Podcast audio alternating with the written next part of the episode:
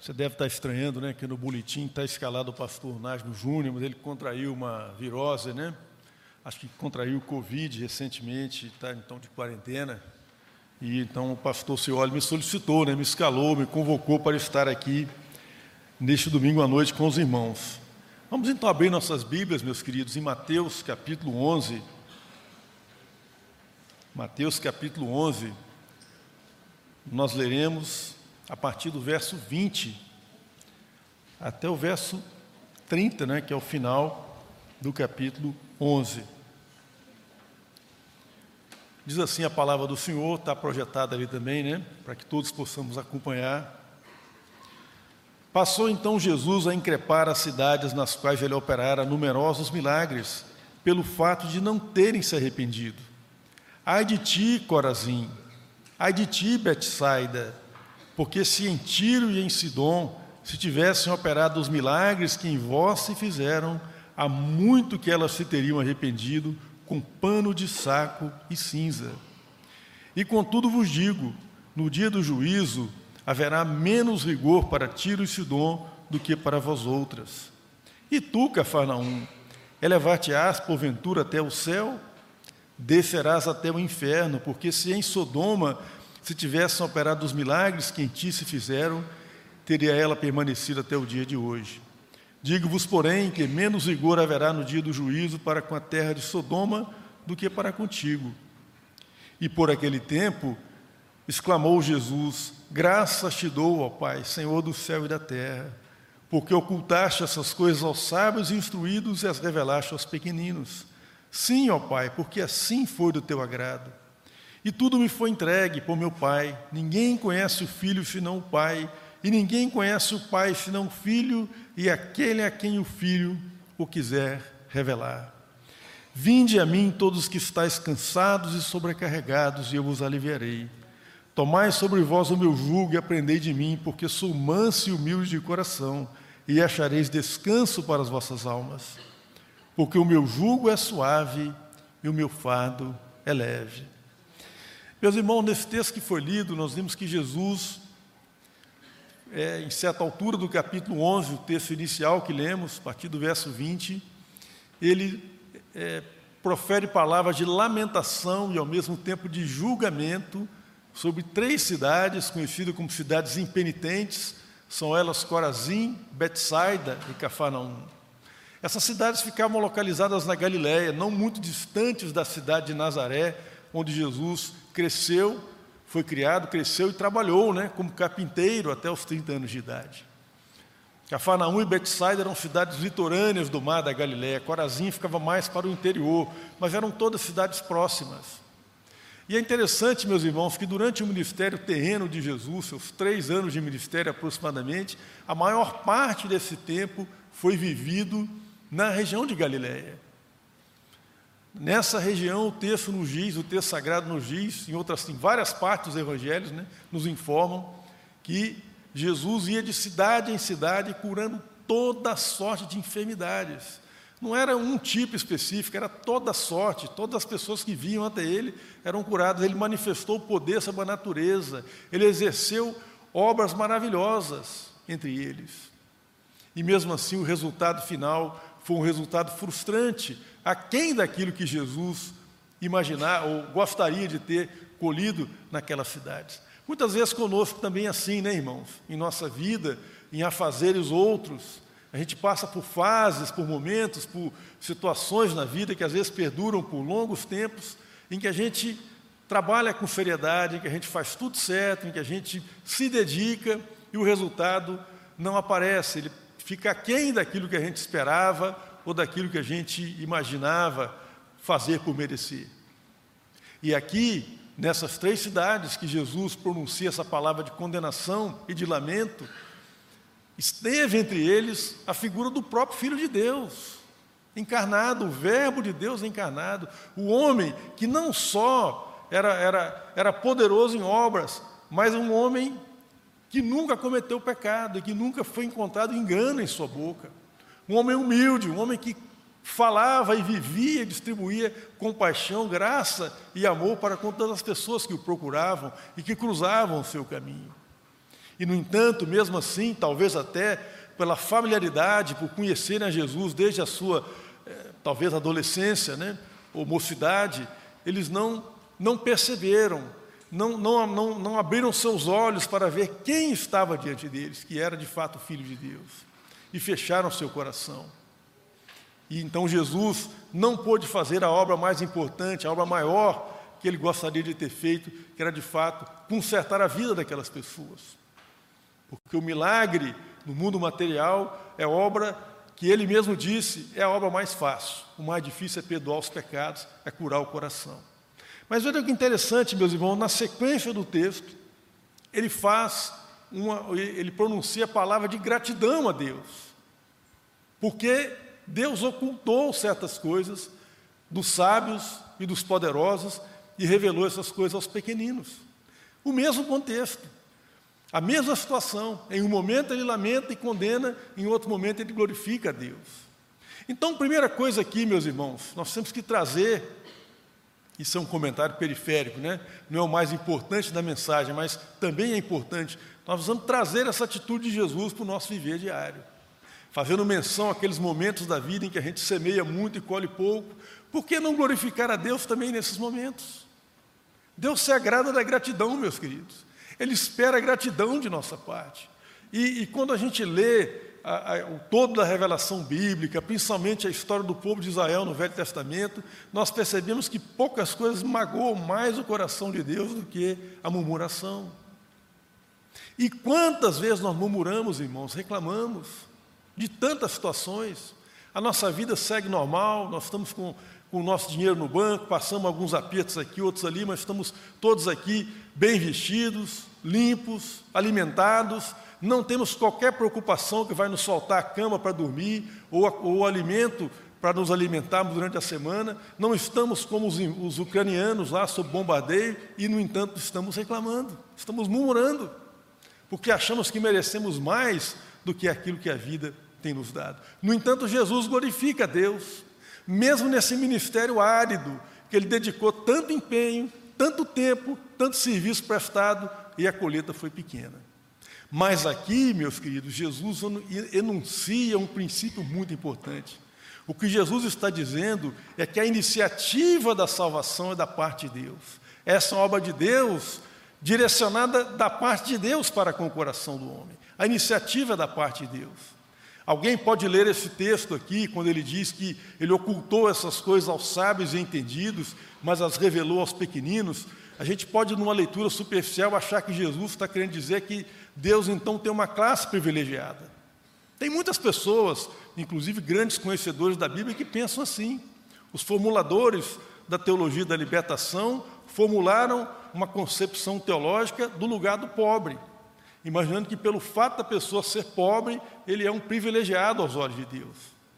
Bom, se nós lemos a Bíblia dessa forma, nós vamos ter muita dificuldade para explicar, por exemplo, alguns personagens no entorno de Jesus, como Nicodemos, por exemplo. Nicodemos era um homem rico, um homem influente, um homem próspero, bem-sucedido, respeitado. E ele veio se tornar um discípulo de Jesus. O que diríamos de José de Arimateia, outro homem rico, talvez até mais do que Nicodemos, também seguidor de Jesus. O que diríamos de Marta, Maria e Lázaro, uma família próspera de seguidores de Jesus? O que diríamos de Zaqueu, o ladrão, lá de Jericó? Jesus frustrou uma cidade inteira quando, ao visitar Jericó, resolveu pousar na casa de Zaqueu. As pessoas ficaram muito decepcionadas com Jesus. Esse é o profeta, ele mal sabe que esse homem é um ladrão, mas Jesus foi à casa de Zaqueu precisamente porque Deus não faz acepção de pessoas. Paulo repete essa frase várias vezes no livro de Romanos. Deus não faz acepção de pessoas. Não importa se é grego, se é judeu, se é homem, se é mulher, se é bárbaro, não importa. Ele não faz acepção de pessoas. Mas Jesus está nos chamando a atenção aqui para um aspecto muito importante, meus queridos. A entrada, a porta de entrada para o reino dos céus não é franqueada preferencialmente aos poderosos, não pode ser comprada com dinheiro, com influência política, não pode haver suborno. A porta é estreita, E eu diria, acrescentando uma palavra aqui que não está no texto, mas que está no espírito do texto, a porta é estreita e ela também é baixa. De modo que o sujeito só consegue passar por ela ajoelhado. Essa é a realidade que Jesus está declarando aqui. E é por isso que ele, de, de, que ele dedica uma palavra tão severa para Cafarnaum, quando ele diz que Cafarnaum é a cidade que pensa que vai levar-se até o céu, e Jesus vai dizer que ela está muito enganada, é uma palavra de censura à arrogância, à vaidade, ao sentimento de que há algum privilégio, sabe? E Jesus está nos dizendo que não há privilégios. A porta e o caminho é o mesmo para todos. E todos nós entramos no reino dos céus de joelhos, porque a porta é apertada e ela é bem baixinha. Não dá para passar de nariz em pé, não dá para passar achando que você merece algo para participar do reino de Deus. É isso que Jesus está nos dizendo aqui. Ele está nos ensinando que a obra é da parte de Deus. E ela precisa de uma resposta humana. Deus aguarda uma resposta dos seres humanos, mas essa resposta tem que vir de um coração quebrantado, de um coração que entende a sua, a sua fraqueza, de um coração que entende o seu fracasso, de um ser humano que entende que fracassou nos propósitos de agradar a Deus e só pode fazê-lo por meio de Cristo. E aqui também, nessa passagem que lemos, Jesus vai dizer da sua exclusividade. Ele vai dizer que só o Filho pode revelar o Pai. Então não se trata aqui, meus queridos, de seguir uma religião, de ter um nome no hall de membros de uma igreja, isso é muito bom, não estou dizendo que é ruim, é muito bom. Eu mesmo tenho o um nome do hall de membros aqui dessa igreja e, e, e tenho satisfação, alegria por isso. Mas entrar no reino dos céus é mais do que isso. É uma relação que só pode ser franqueada por meio do Filho, é só por meio de Jesus. É só Ele que pode nos dar acesso ao reino. Ele é a porta, Ele é a porta das ovelhas. É só por Ele, é só por meio dele que nós possamos, podemos alcançar acesso ao reino de Deus. Não é por posses, não é por influência, não é por sabedoria, não é por dons, não é porque é filho do governador. É só por meio de Jesus. E Jesus é o mesmo que disse a Samuel quando foi ungir Davi. Cuidado, Samuel, porque nós olhamos, vocês homens olham a aparência, mas eu olho o coração. Eu olho o que está no íntimo. As aparências das pessoas não me enganam e nem me subornam. E aí, meus queridos, Jesus enuncia esse convite tão maravilhoso, né? Que palavras doces que Jesus diz aqui. Vinde a mim, todos que estão cansados e sobrecarregados, e eu vos aliviarei. Tomai sobre vós o meu jugo e aprendei de mim. Perceberam aqui, meus queridos, que esse convite é um convite triplo, né? Ele significa, primeiro, ir a Jesus, vinde a mim. Em segundo lugar, significa tomar sobre si o jugo. Em terceiro lugar, significa aprender de mim, ou seja, aprender de Jesus. O que significa o vinde a mim, meus queridos? O que, é que Jesus está querendo dizer com isso? No, no século 21, nesse mundo em que nós vivemos, as pessoas sempre gostam de, de respostas rápidas para perguntas que muitas vezes são complexas e que não dá para responder com simplicidade. Ir a Jesus não é simplesmente proclamar o nome dele. Ir a Jesus é reconhecer quem Jesus é. Se a gente comparar esse texto aqui, especialmente no contexto próximo, quando ele é, é, pronuncia palavra de condenação contra Corazim, Betsaida e Cafarnaum, nós precisamos entender que muitas pessoas de Cafarnaum, de Corazim e de Betsaida foram até Jesus quando tinham seus problemas. Procuraram Jesus quando estavam doentes e foram curadas por Jesus. Porque todo aquele que vai até, até Jesus, meus queridos, é recebido por Ele. Todo aquele que vai até Jesus, de forma nenhuma, é lançado fora. Essas pessoas foram até Jesus, receberam a sua bênção, receberam a sua cura, mas não foram até Jesus nos termos de Jesus. Muitas pessoas foram abençoadas no ministério de Jesus com curas de doenças, com outras maravilhas, mas não foram pessoas que, que experimentaram a cura interior, o perdão dos seus pecados, a transformação do seu caráter. Jesus nos conta, os evangelhos nos contam da experiência dos dez leprosos. Eram dez. Estavam numa cidade de refúgio. Os leprosos não podiam conviver socialmente. De modo que quando Jesus se aproximou deles, eles gritaram de longe para que ele se afastasse. Mas Jesus é diferente, irmãos. Porque a lepra é uma doença, naquela época, né, era uma doença estigmatizante, tida como contagiosa, de modo que se o leproso tocasse em alguém, a concepção que eles tinham é que aquela lepra era transferida para a pessoa que tocava, que era tocada pelo leproso. Mas Jesus é diferente. Jesus toca e ele não absorve a lepra, ao contrário, ele comunica pureza, ele comunica cura. Jesus é diferente. Ele anda no meio dos pecadores, mas ele não é corrompido pelo pecado dos pecadores. Ele toca nos leprosos, mas ele não, é, não fica adoecido como os leprosos, mas ao contrário, comunica cura a esses homens. E, no entanto, o texto nos diz, esse texto nos diz, que desses dez homens que foram curados e foram ordenados por Jesus a se apresentarem ao sacerdote, porque eles foram curados no caminho, eles não foram curados imediatamente, nesse contexto específico não foi assim. Jesus pronunciou a palavra de cura e mandou eles irem ao sacerdote, e indo ao caminho, quando eles perceberam que estavam curados, um voltou. E só esse recebeu a bênção maior. Então, ir a Jesus aqui, meus irmãos, é ir a Jesus nos termos dele, é reconhecer quem Jesus é, sabe? Conhecer a Jesus é reconhecê-lo como Senhor e Salvador de nossas vidas.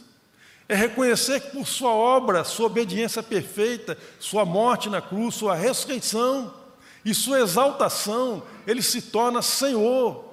Ele se torna, Ele ganhou a proeminência sobre toda a ordem criada. Ele é Senhor sobre nossas vidas. Vir a Jesus é isso, é reconhecê-lo como Senhor e Salvador pessoal. Reconhecer que Ele tem autoridade sobre a sua vida e sobre a minha vida. Isso é ir ao Senhor. Agora, além disso, meus queridos, não basta apenas no, no, no texto, na, na, no convite de Jesus, não basta apenas essa atitude. Não basta apenas essa atitude. Você pode, eventualmente, num momento difícil da sua vida, a graça de Deus te tocou e você reconheceu, né? Porque é assim que acontece. O texto está nos dizendo que é assim que acontece. Não é só algo intelectual, é um convencimento do íntimo é o Espírito Santo comunicando com você uma revelação da parte do Pai. É assim que o processo acontece e você então se rende a Jesus Cristo. Mas o processo não pode parar aí. É preciso dar o segundo passo, que é tomar sobre si o jugo de Cristo. É interessante isso, né? Na, na, na, na filosofia de autoajuda de hoje, que das soluções fáceis que são oferecidas nos livros de autoajuda, e alguns deles até com um discurso religioso, ninguém espera que Jesus tenha um jugo para colocar sobre nossas costas. Mas é o que ele está falando aqui. Há um jugo que ele coloca sobre nossas costas. Meus queridos, não existe liberdade absoluta. Não existe. Se você carrega um jugo do pecado na sua vida, um jugo que te escraviza, Jesus não vai libertar você desse jugo para que você seja absolutamente livre. Não existe liberdade absoluta. A pessoa sempre serve alguém, serve alguma coisa. Na carta aos Romanos, Paulo escreve, orientando os seus leitores, o seguinte: olha, existem duas escolhas que o homem pode fazer, dois caminhos que ele precisa escolher qual que ele vai trilhar. Ou ele vai obedecer à carne, e o resultado disso é morte, ou ele vai se submeter ao espírito, e o resultado disso é vida. Você percebe então a escolha é a quem você vai servir. Porque liberdade absoluta não existe. Aquele filósofo alemão muito famoso, Kant, ele dizia assim que liberdade significa que o homem é livre na concepção dele, né? quando ele é capaz de fazer aquilo que ele não quer fazer. É interessante essa ideia dele, né? O homem é livre quando ele é capaz de fazer algo que ele não quer fazer, mas que ele sabe que ele precisa fazer. Então, na ideia dele, o homem livre é aquele que é capaz de submeter os seus próprios desejos, os seus próprios impulsos para fazer algo que ele às vezes não quer fazer, mas que ele sabe que é o certo a fazer. Essa definição pode até ser muito boa. O difícil é o dever de casa, né? E aqui eu quero fazer menção àquela fala do pastor que o Vaguinho passou de cedo, o nosso missionário lá na Ucrânia, quando ele foi convocado para pegar, pregar para os soldados russos.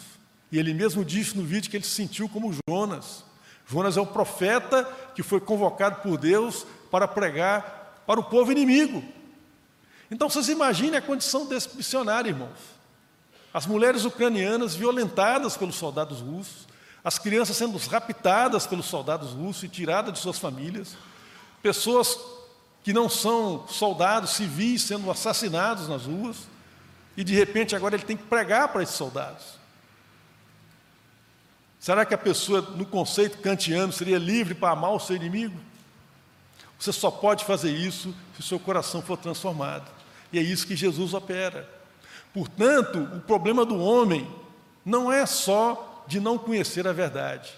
Problema do homem de não ser capaz de obedecer essa verdade, mesmo quando a verdade lhe é revelada. Então, nosso problema não é só de conhecimento, é um problema de natureza moral corrompida. E para isso, só existe uma solução. Só Cristo pode trazer cura, libertação para esse problema. Por isso, nós temos que absorver o jugo de Cristo. O jugo de Cristo, meus queridos, significa nos identificar com Cristo no nosso dia a dia. E por que, que é um jugo? Porque muitas vezes identificar-se com Cristo pode significar ser segregado no seu grupo de amigos, da escola, por exemplo. Pode significar ser tratado com desprezo. Pode significar ser preterido numa escolha para algum cargo, em alguma promoção eventual. Pode significar que você vai perder alguns relacionamentos. Pode significar certos prejuízos. Em alguns países, pode significar perseguição, morte, prisão. Em países onde existe perseguição contra os cristãos, identificar-se com Cristo, a pessoa está pondo a sua vida em risco. Então há um fardo, sim, a ser carregado. Na carta aos Hebreus, Paulo fala que nós temos que carregar o vitupério de Cristo. Vitupério significa a vergonha, sabe? Porque naquele contexto deles, identificar-se com Cristo era assumir uma vergonha pública. Porque um Salvador, um homem, um filho de Deus encarnado que morre na cruz, ele é escândalo para os judeus e ele é vergonha, loucura para os gregos. A identificação, andar no dia a dia identificado com esse Cristo era assumir uma vergonha pública no mundo de Paulo. E, no entanto, isso é necessário, porque Jesus disse que aquele que me confessar diante dos homens, eu o confessarei diante do meu Pai. Há um jugo a ser carregado, meus queridos. E esse julgo é no dia a dia, há uma cruz que nós temos que assumir sobre nossas costas. Essa identificação com Cristo não pode ser só num culto agradável como esse, que nós cantamos entusiasma, entusiasmadamente, aplaudimos a Deus. A nossa identificação com Cristo precisa ser também no mundo hostil lá fora, onde os preceitos de Deus são ignorados, onde os preceitos de Deus são ridicularizados, onde a pessoa de Cristo é vilipendiada. Mas Cristo está te convidando, se é que você quer encontrar refrigério, cura e restauração para a sua vida, é preciso que você dê esse passo adicional.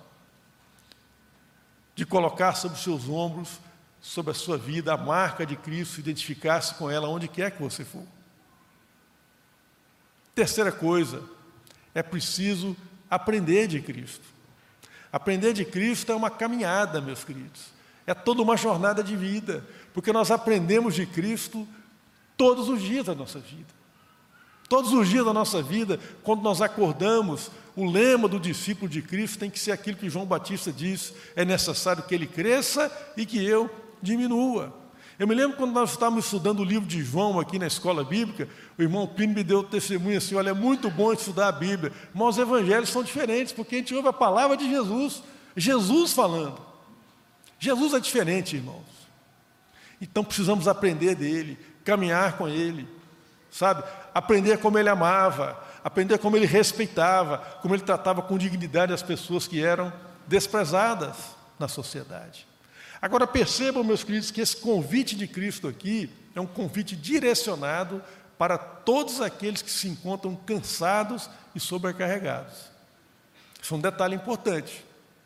Não sei se você parou para perceber, para pensar nisso. Por que, que Jesus dirige esse pedido para aqueles que, esse convite, melhor dizendo, perdão, para aqueles que estão cansados e sobrecarregados? Naquele contexto daquela época, meus queridos, os cansados e sobrecarregados, sabe quem que eram essas pessoas? Eram os marginalizados socialmente, as pessoas que eram portadoras de doenças, então elas eram tratadas com descrédito. Aquele homem da mão ressequida, ele estava escondido atrás de um, de um pilar do templo para não ser visto, escondendo a mão. Porque se alguém visse aquela, aquele aleijão na sua mão, ele seria convidado a se retirar daquele ambiente. Os cansados e sobrecarregados eram as pessoas que eram oprimidas por aquele legalismo farisaico, que impunha pesadas cargas sobre as pessoas. Os cansados sobrecarregados eram aqueles que tinham que lutar com as dificuldades no dia a dia, sem uma assistência médica adequada, trabalho em condições é, aviltantes. No nosso contexto de hoje, porque esse convite de Cristo, ele é atemporal, em, todos, em todas as sociedades, sejam elas altamente avançadas tecnologicamente ou, ou, pobres, existe isso no mundo hoje para todo gosto, né? regiões muito pobres e regiões muito avançadas, quaisquer que sejam elas, sempre haverão nelas os cansados e os sobrecarregados. O que que nos cansa? O que que te cansa e te sobrecarrega, meu querido? Será que são as pressões da sociedade, o progresso material, por ostentar uma condição material, eventualmente que seja atrativa ou que as pessoas te julguem melhor por isso? Será que a ditadura da beleza, as mulheres sofrem muito com isso, né, particularmente? O, os padrões muito bem definidos, a pessoa às vezes não se enquadra naquele padrão, que é o padrão vigente, isso é uma opressão na vida da pessoa. O legalismo religioso, que não desapareceu do nosso meio. Isso não é privilégio do fariseu, não. Isso está entre nós, ainda hoje.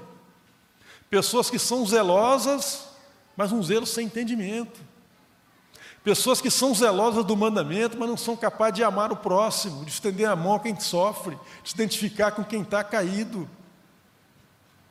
Isso existe entre nós. Isso também cansa, isso também sobrecarrega. E Jesus dirige esse convite, meus queridos, aos cansados e sobrecarregados, porque só os cansados e sobrecarregados terão a disposição de entrar de, de joelhos por essa porta.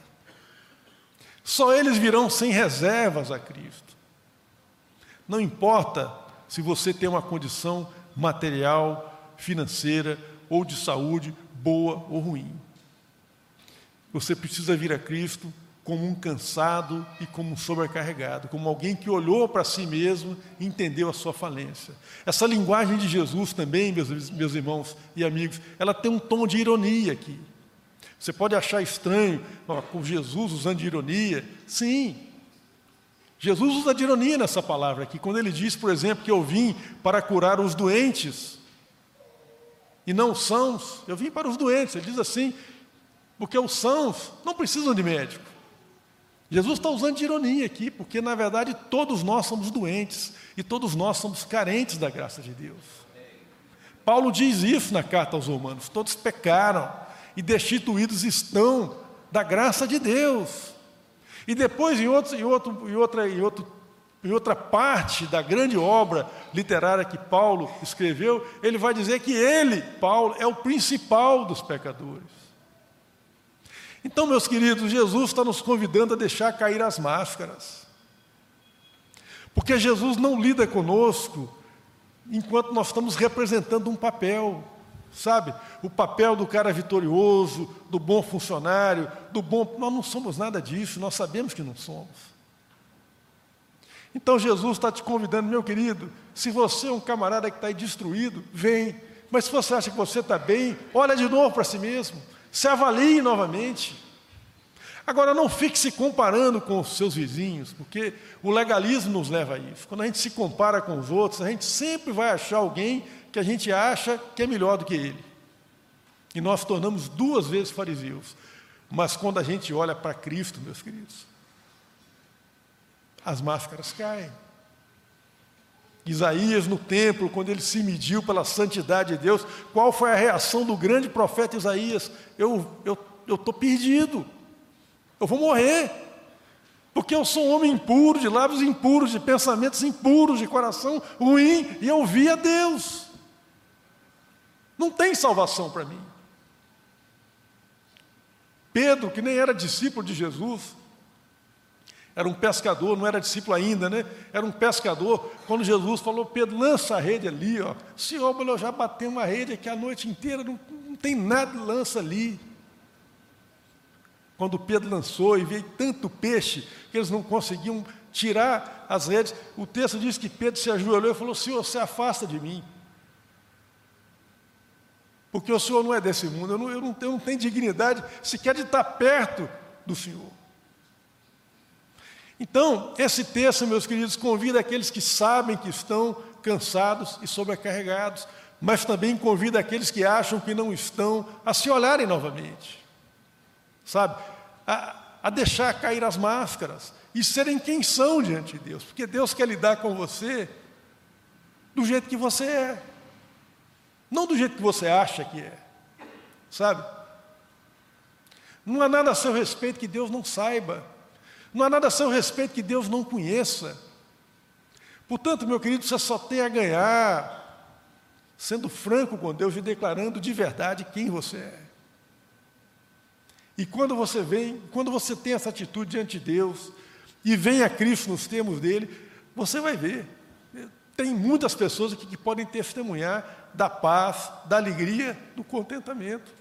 Eu mesmo experimentei isso na minha vida. Eu não poderia estar aqui falando disso com vocês se eu não tivesse experimentado na minha própria vida esse refrigério, essa paz e essa cura que só o Senhor Jesus pode trazer. Por isso eu quero te convidar a repensar a sua vida, porque vejam, Jesus, ele diz que ele tem um fardo, mas o fardo é leve. Sabe por que, que o fardo de Jesus é leve? Porque Jesus, meus queridos, ele se entregou por nós. Você não está servindo a um Senhor que quer arrancar tudo que você tem, não. Sabe, o pecado é um Senhor severo, porque ele rouba tudo que você tem e não te dá nada em troca. Mas com Jesus não é assim. Você está servindo um Senhor que se entregou por você. Um Senhor que oferta viva em seu favor para te restaurar. Servir a um Deus assim não é pesado. É ser movido por gratidão, por contentamento, por alegria. Em segundo lugar, Jesus vai dizer que o jugo dele é suave. Você sabe por que, que o jugo de Cristo é suave? Porque quando as máscaras caem e você se apresenta diante de Jesus, tal qual você é, Jesus não vai te condenar, meu querido. Não vai te condenar, sabe por quê? Porque ele pagou o preço da sua condenação. Ele mesmo pagou. Ele não vai te destruir, porque ele deu o seu corpo, destruiu o seu próprio corpo na cruz, para que você fosse restaurado. Portanto, o jugo de Jesus, o fato de Jesus é suave e é leve e traz refrigério. Vamos cantar em, em honra ao Senhor. Enquanto a gente canta, meu querido, se você quer entregar-se a Cristo, sabe, dar o primeiro passo nessa jornada que vai trazer paz, contentamento, alegria, mesmo em meio às dificuldades. Jesus diz assim: Eu deixo-vos a paz. Foi o texto que o Plínio falou no início aqui, ó. A paz que o mundo não conhece. Essa paz é segredo daquele que se rendeu a Cristo. Porque mesmo na dificuldade, na adversidade, ele experimenta que o Senhor é bom.